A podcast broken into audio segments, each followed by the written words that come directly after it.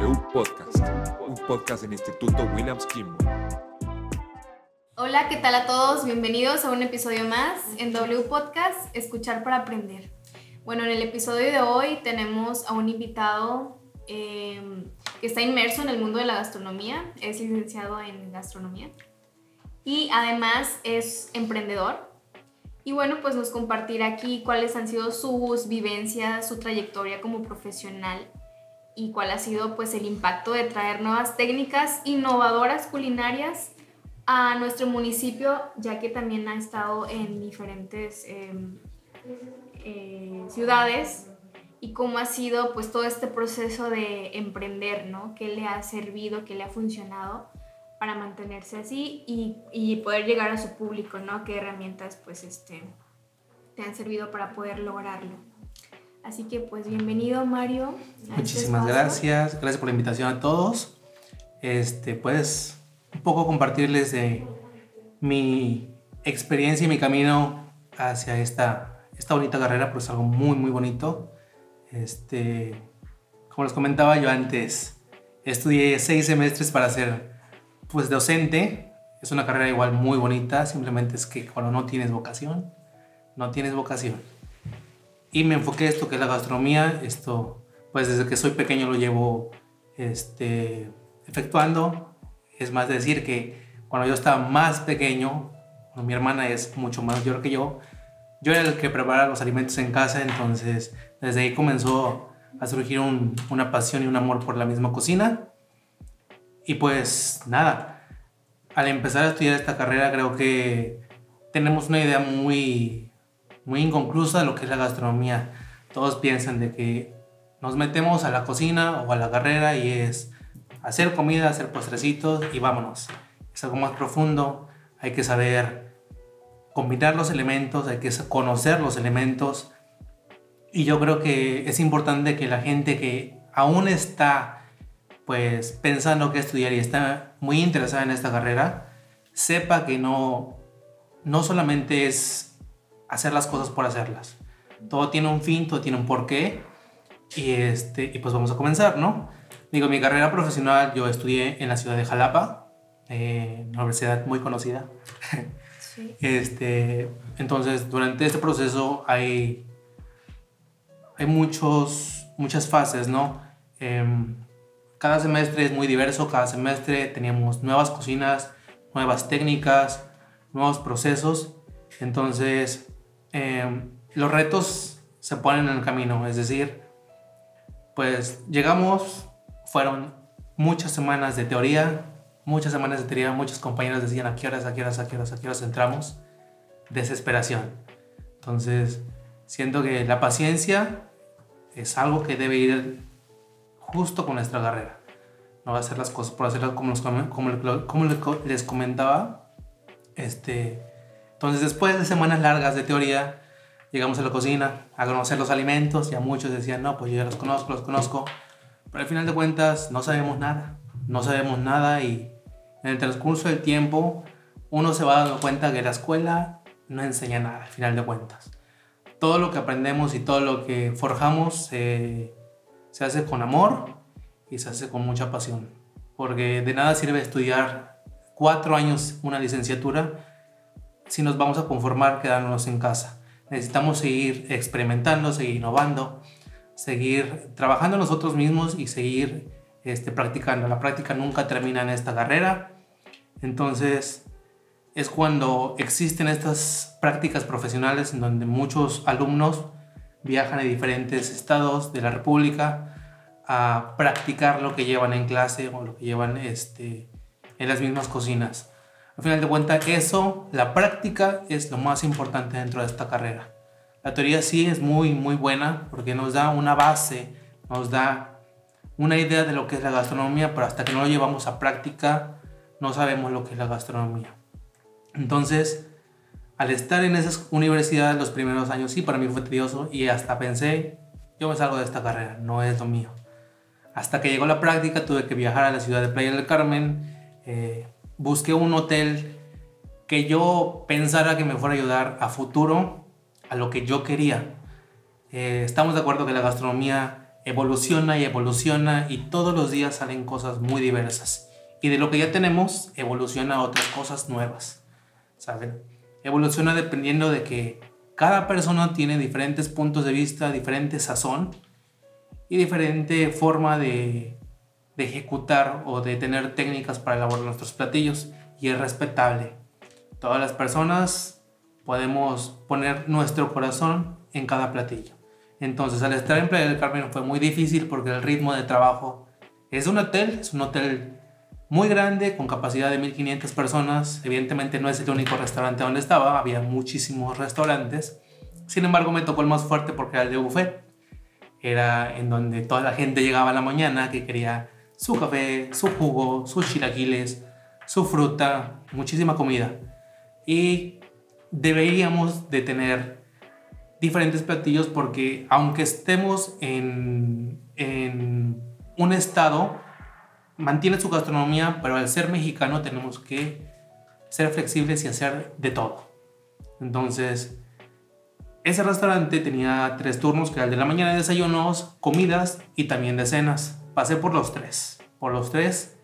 Entonces el desayuno fue lo más fácil, era picar fruta, era hacer chilaquiles, enchiladas, eh, un poco de gastronomía de la misma comunidad, pero hasta cierto punto todo se enlaza porque creo que toda la gastronomía mexicana tiene una raíz. Creo que todos partimos de la base que es el maíz y que es el oro de México y es algo que pocos países podemos decir que se sabe trabajar y en México se hace. Entonces al estar allá, el desayuno les comento fue muy fácil, muy rápido me acoplé aunque yo pensé que iba a ser más difícil. Después pasa comidas, ya era un poquito más complejo porque pues ya teníamos que preparar las cosas desde cero y en desayuno se hacen cosas en cantidad. ¿En cantidad para qué? Para reducir tiempos, para que el cliente no espere, para que el cliente tenga sus alimentos calientes y para que los pueda disfrutar con la familia porque eran grupos familiares. Después de estar en la comida, este, igual no, no fue tan difícil, ya choqué cuando llegué a las cenas, eh, en las cenas fue más complejo porque evidentemente teníamos que hacer platillos de autor. Este, y llegaban y nada más me ponían, ¿sabes qué? Aquí tienes estas proteínas, haz lo que tú quieras. Hasta cierto punto me sentía a gusto porque tenía la libertad de yo hacer lo que yo quisiera. Y como siempre, llevé un poco de la cultura de Tantoyuca para allá.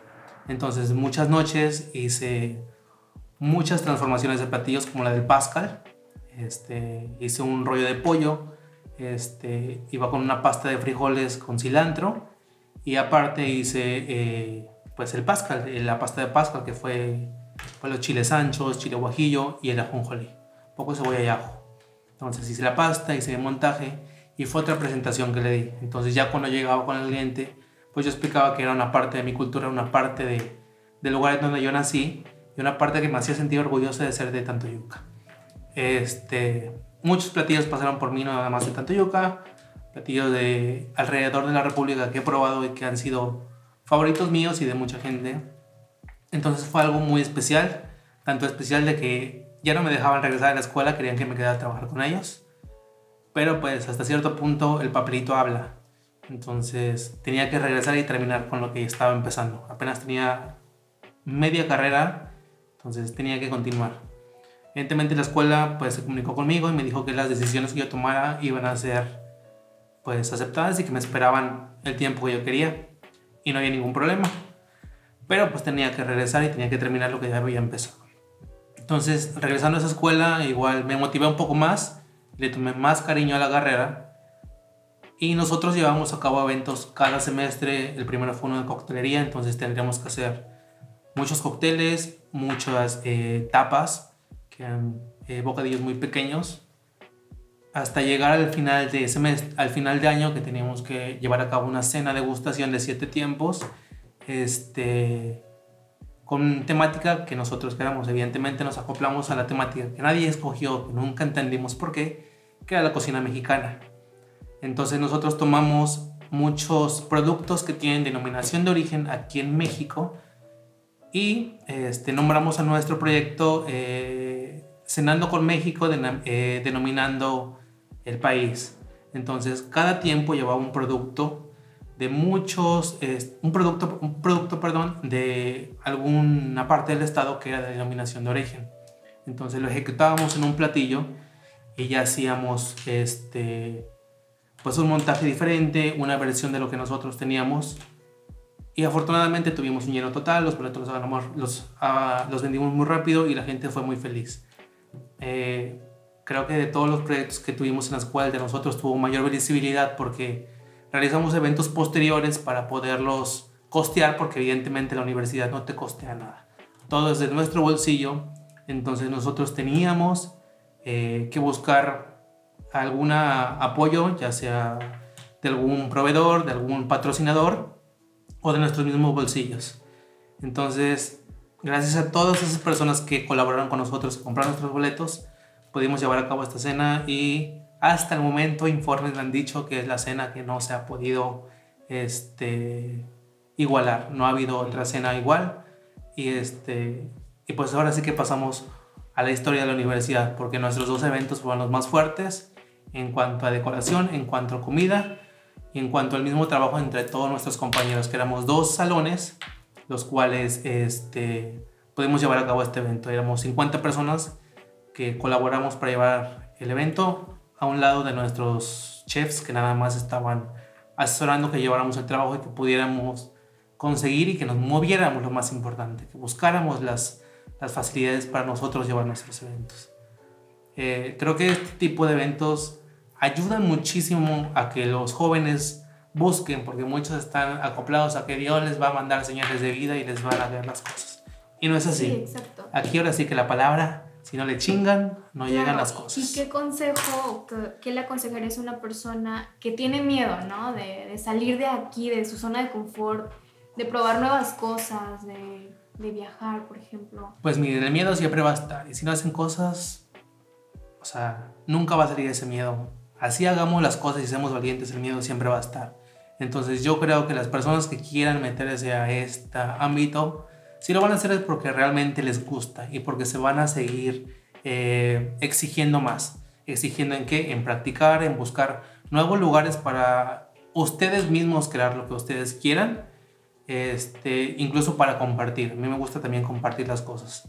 Eh, hace poco me decían de que qué onda con, con mi negocio, ¿no? O sea, ¿por qué no había visto cosas similares aquí en Tantoyuca? Eso yo lo conservo muy especial porque eso fue de una persona cuando ya estaba trabajando de manera laboral, en la que una chef de Nueva York eh, me ayudó muchísimo en este aspecto y ella confió en mí desde el primer momento. Entonces me dijo, ¿sabes qué, Mario? Aquí tienes la base, estas son técnicas de Nueva York, haz lo que tú quieras. ¿Sabes? Yo sé que ya no vas a estar con nosotros por términos de pandemia, por muchas situaciones, entonces si lo puedes hacer en donde tú quieras, hazlo. Entonces de ahí tomé referencias, lo traje para acá y dije, ¿sabes qué? Tengo esto, tengo esta receta, yo sé que no voy a encontrar las cosas aquí en Tandoyuca, pero voy a ver cómo lo hago aquí. Entonces, de eso se trata también la gastronomía, de ser creativos, de buscar maneras de hacer las cosas, no nada más de que, ay, no lo tengo, no lo encontré, no lo voy a hacer. No, hay que buscar, hay que informarse, saber cómo solucionar una cosa con la otra. Creo que eso es muy importante dentro de esta carrera. Y desde el momento lo he hecho. Una vez partiendo de la universidad, yo salí en octubre, en noviembre yo estaba trabajando en México, en Ciudad de México, en unos restaurantes muy buenos de los chefs, eh, se llama eh, Obadía y el otro se llama eh, El Gallo Orozco, así lo conocen. Eh, el restaurante se llama Frenchy, es un restaurante en Polanco, muy muy bueno, no puedo decir que no. Y como siempre, cuando somos nuevos, nosotros llegamos de reposteros. Cabe decir que aunque yo tengo una tienda de repostería, no me gusta la repostería, pero lo hago porque si la gente lo quiere es por algo. Entonces, este, yo llegué a repostero, empezamos a cocinar, el restaurante iba de cocina francesa, muy bien. Eh, buscamos ya lo que ya teníamos eh, en el menú, me informé un poco más y yo llevé mis técnicas con ellos. Este, no nada más tenía que hacer postres, evidentemente también tenía que trabajar con otras cosas, pero estaba más enfocado en los postres. Em, de ahí tuve que salir porque eh, realmente estaba muy retirado de donde yo estaba viviendo. Me tardaba muchísimo para llegar, no me molestaba, Lo único que me molestaba era que en la madrugada no encontraba eh, transporte, que es algo muy importante. También si van a estudiar gastronomía se van a ir a México, tienen que estar con la idea de que no nos van a estar 8 horas, tienen que estar de 12 a 13 horas. Ahí se, se busca y se encuentra la vocación de cada quien. Entonces yo estaba fascinado, yo no tenía ningún problema, no tenía compromisos. Adelante. Entonces ya una vez estando ahí en ese restaurante, 13 horas para mí no era nada y hasta el final de cuentas me ayudaba a perder un poco el tiempo. Este, y perder el tiempo en algo que pues, me gustaba y yo sabía que en algún futuro me iba a servir y me sirvió. Entonces ya estando en esta ciudad, eh, me moví a otro restaurante que estaba más cerca, que se llama Guria Santa Fe, es un restaurante español. Y igual llegué en, llegué en el área de repostería y aquí sí se puso ruda la cosa. Entonces, este, cuando llegué a ese restaurante, igual llegué de repostero, porque yo fui a pedir el trabajo, hablé con la chef, una chef española, y le admiro todo lo que, todo lo que me enseñó, porque hasta el momento todo lo que sé también es gracias a ella. Entonces, llegando a esta escuela, eh, llego al área de repostería, estoy muy feliz, pero yo llego a escuchar que la chef dice, ¿sabes qué, Mario? Necesito una persona que me cubra el área de pescados. Dije, ah, perfecto, se lo consigo no le conseguí nada. y este. Y cuando yo voy, le digo, ¿sabes qué, chef? No, no encontré a nadie, pero si gusta, yo lo hago. Se río de mí y me dice, no sabes lo que estás diciendo. Yo, es muy difícil de ser. Ay, amigos, fue un infierno. fue un infierno, fue un infierno, fue un infierno, porque la primera vez recuerdo que me trajo como tómbola. Yo no sabía qué hacer, yo tiraba sartenes, tiraba bols, tiraba cucharas, tiraba todo. Y me dijo, ¿sabes qué, Mario? Me gritó, obviamente, no se lo decía así como, pero me gritó y me metió la cámara de refrigeración. Me dice, enfríate y cuando estés consciente te regresas. No regresé.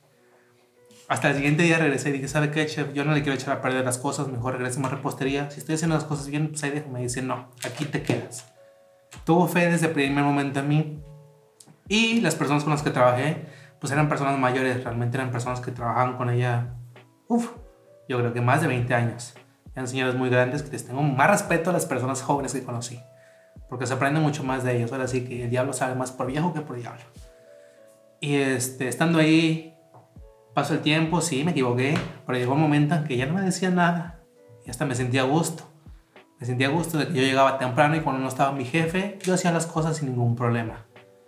Este, evidentemente me exigía, lloré muchas veces, aunque no lo crean, lloré muchas veces. Y traté de irme, traté de irme y no pude.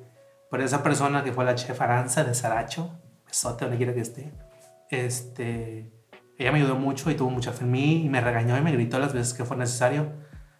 Hasta que llegó el momento en que me dijo, ¿sabes qué, Mario? Te quedas al frente de la cocina, tú sabes lo que haces. Para ese momento yo ya sabía pescados, repostería, ensaladas y carnes.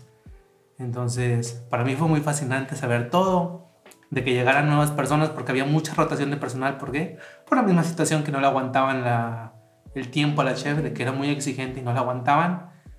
Y, este, y se iban. Eran personas que realmente en México es un poco muy similar a Tantoyuca. En México son personas que tal vez no tienen estudios, pero pues dicen voy a trabajar en cocina, me enseñan y aprendo. Pero no tienen esa noción de querer exigirse más. Entonces aquí en Tantoyuca igual los ponen a trabajar, haces esto, se acabó y así los tienen años y años y años. Y no les ayudan a que crezcan como personas, como profesionales, mucho menos a que puedan llegar a otros lugares a crecer como personas y en lo que más quieren. Entonces, había mucha rotación de personal, pero a mí no me molestaba ayudar a los demás porque también me ayudaban a mí. Eso era evidente, era una carga de trabajo muy fuerte y habían 250 personas, que la mayoría eran ejecutivos de las mismas zonas residenciales de Santa Fe. Eh, había mucha gente que iba a comer eh, con ese restaurante y la comida era deliciosa. Eso no lo puedo decir. La, la señora cocina delicioso. Eh, ella estudió una muy buena escuela que es el Cordon Bleu en Nueva York. Y pues evidentemente traía buena, buena sangre. Este, y una buena gastronomía que era la gastronomía española. pasó el tiempo, estuve con ella. estuve nada más un año por planes diversos que no se cumplieron. Y después llegué con la chef nueva yorkina este, se llama Eddie Red Fraser, es de Nueva York. Este, pero yo estuve en cocina griega, estuve en cocina mediterránea y ahí llegué a ensaladas.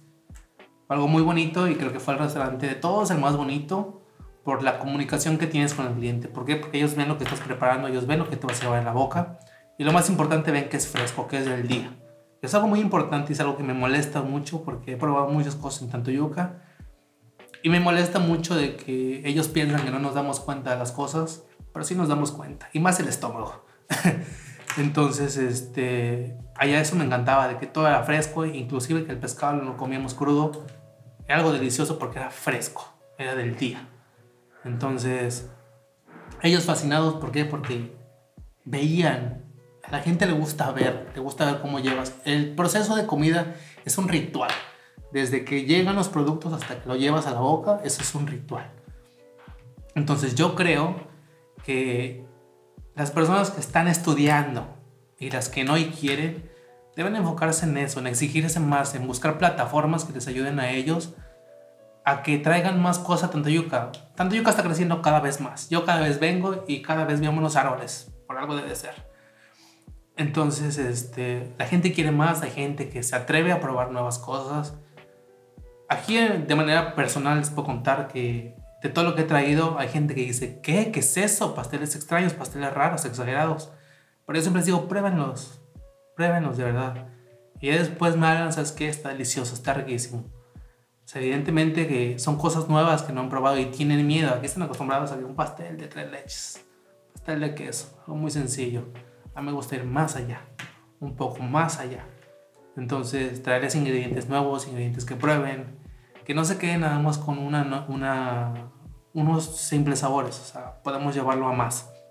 Entonces, parte de todo esto es eso, es traer para nuestro mismo municipio, hacerlo crecer de manera gastronómica, en que tengamos más profesionistas, en que muchas personas de Santoyuca estén dando conferencias alrededor del país de nuestra misma gastronomía, no, no tan solo de México, de nuestra misma gastronomía, porque es una variedad de comida aquí en Tantoyuca que es deliciosa en cualquier parte del mundo. Yo he llevado productos de aquí, he llevado muchísimas cosas y todos quedan fascinados, ¿saben? O sea, la misma carne, los quesos, los chorizos, sí, en cualquier lado los encuentras, pero no como los preparamos aquí, jamás. Entonces, yo los invito a las personas que están estudiando esto y que quieran estudiar, que de verdad no nada más se enfoquen en que, ah, voy a agarrar un sartén y voy a hacer algo sencillito porque de eso ya hay mucho. De realmente exíjanse más como personas. Exíjanse para que en algún futuro tal vez dejen un legado, dejen algo y sean reconocidos. Depende de cada quien a donde quiera llegar. Uno extiende sus alas hasta donde las quiere extender. Y no hay que ser conformistas. En esta carrera lo último que se tiene que ser conformistas. Entonces, es un poco de mi experiencia.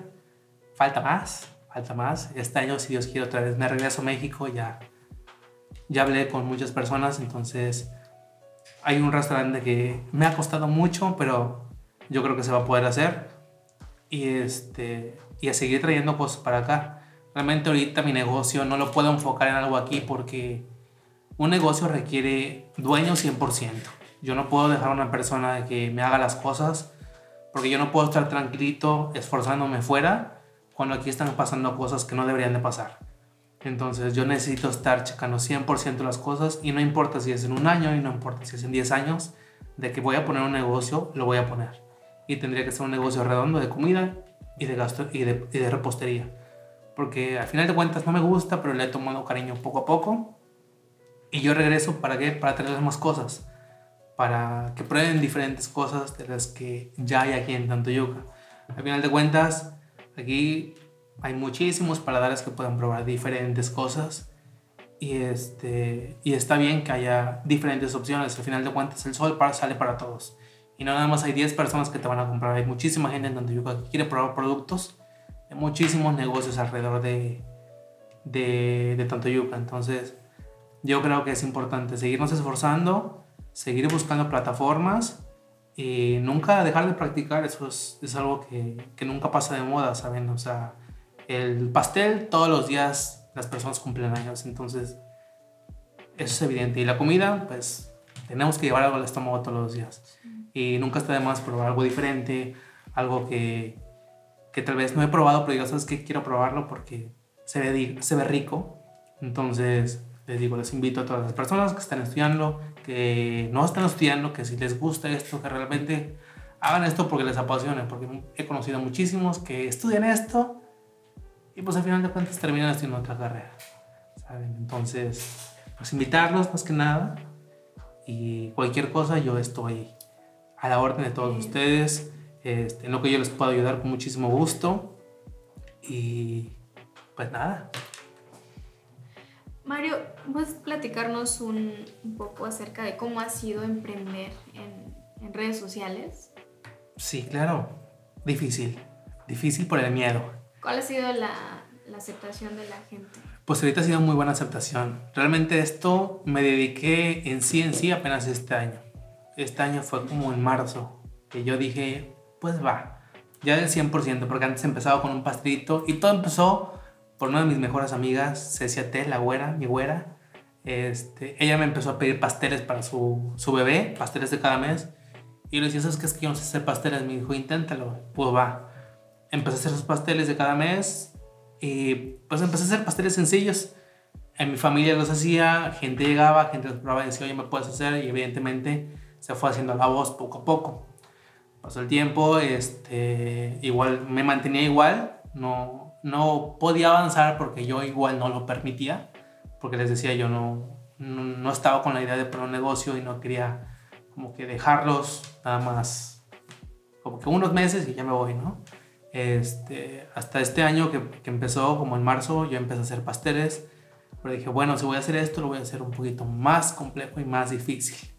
Entonces, ya cuando estaba en marzo, empecé a hacer pasteles mucho más complejos, mucho más complicados, como mi pastel más famoso, que es el pastel cebra, es un pastel que lleva varias capas, que es primero un pastel vainilla chocolate, después lleva relleno de pastel de queso y aparte lleva una salsa de frutos rojos eh, con más frutos rojos y lleva una crema de queso horneada. Entonces, ya cuando empecé ese tipo de cosas, digamos que ya la gente veía como, ese pastel no lo he visto aquí. Entonces compraban con miedo y desde que caí, yo siempre les dije, desde que caí el primero, ya fue eso. Entonces de ahí empezaban a probar los pasteles, cada vez veían ese tipo de pastel de 8, de 10 capas que no se encuentra aquí y lo probaban. Evidentemente sí son caros, pero Les llama la atención. les llama la atención.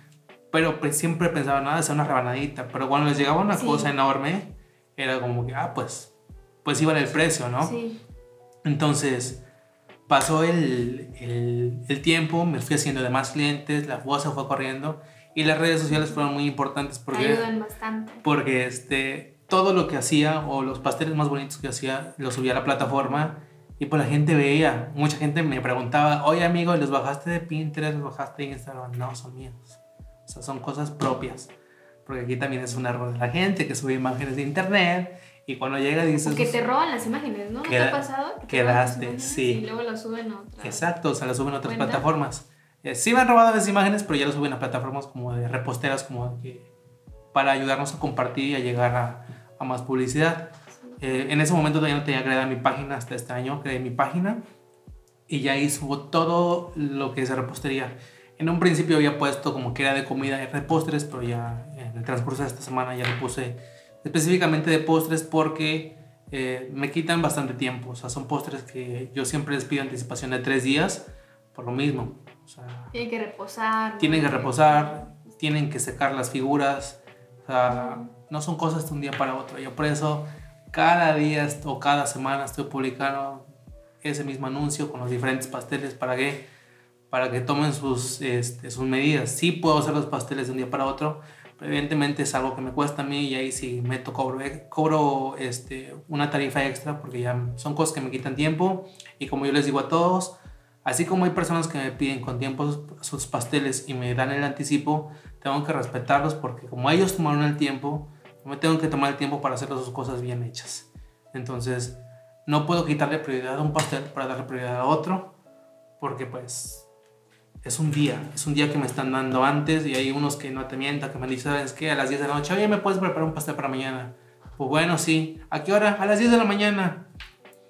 Mira, respiro nada más porque no es que no lo quiera hacer, simplemente es que yo a mí no me importa desvelarme, pero simplemente es que si vas a pagar el trabajo, pues adelante, y si no, discúlpame, pero tal vez en otra ocasión te puedo atender.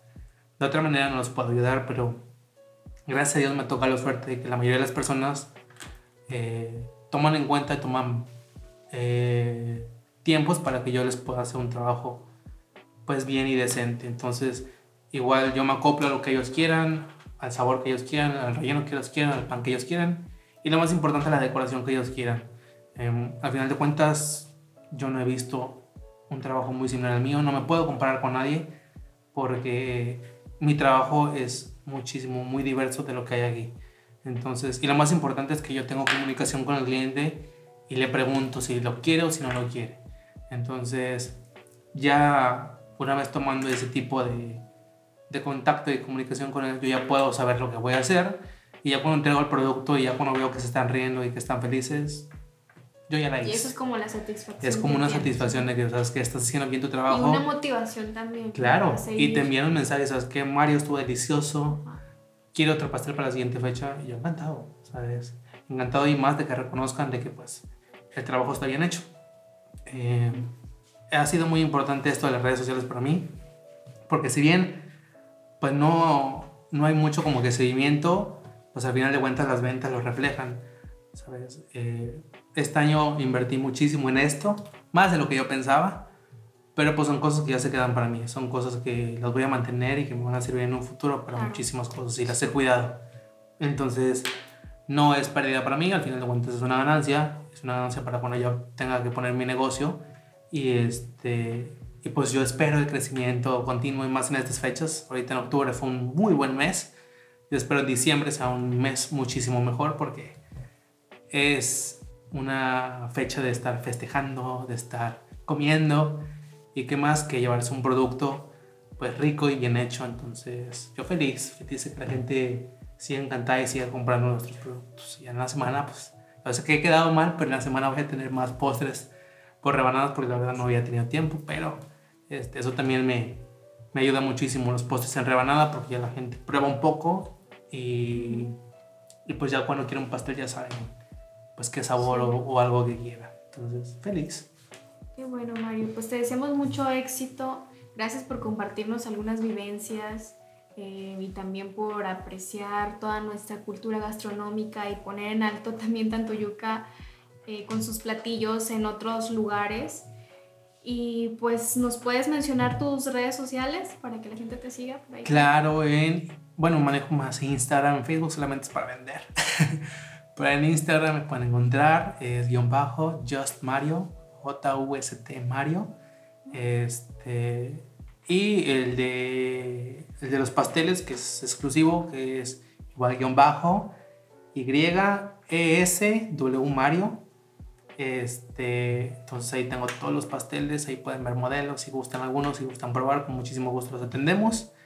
Y este, con tiempo de anticipación para que me puedan dar este espacio, hacerles un producto de calidad y bien hecho, que es lo que se merecen aquí. Pues agradecerles a ustedes su tiempo, el que me hayan escuchado. Lo más importante, compartir para estas generaciones futuras un poco para que tengan una idea y que eh, tengan en mente lo que es un poco también la gastronomía. Digo, fue muy poco el tiempo, pero yo sé que tal vez con eso van a tener la noción de que no todo es en la escuela. La mayoría de las cosas eh, es la práctica y son las ganas de hacer las cosas. Entonces, agradecerles su tiempo y pues quedar a la orden de cualquier situación. Muchas gracias, Mario. Bueno, pues ahí están las cuentas entonces para que lo sigan y les invitamos a que nos sigan en, nuestras redes sociales, Instituto Williams Kimball, en Facebook, Instagram y en nuestra página web www.institutowilliams.edu.mx. Contamos con preparatoria, licenciatura, posgrados y también Centro de Idiomas. Pueden comunicarse al 789-893-2644. Inscríbete y sé parte de una educación con futuro.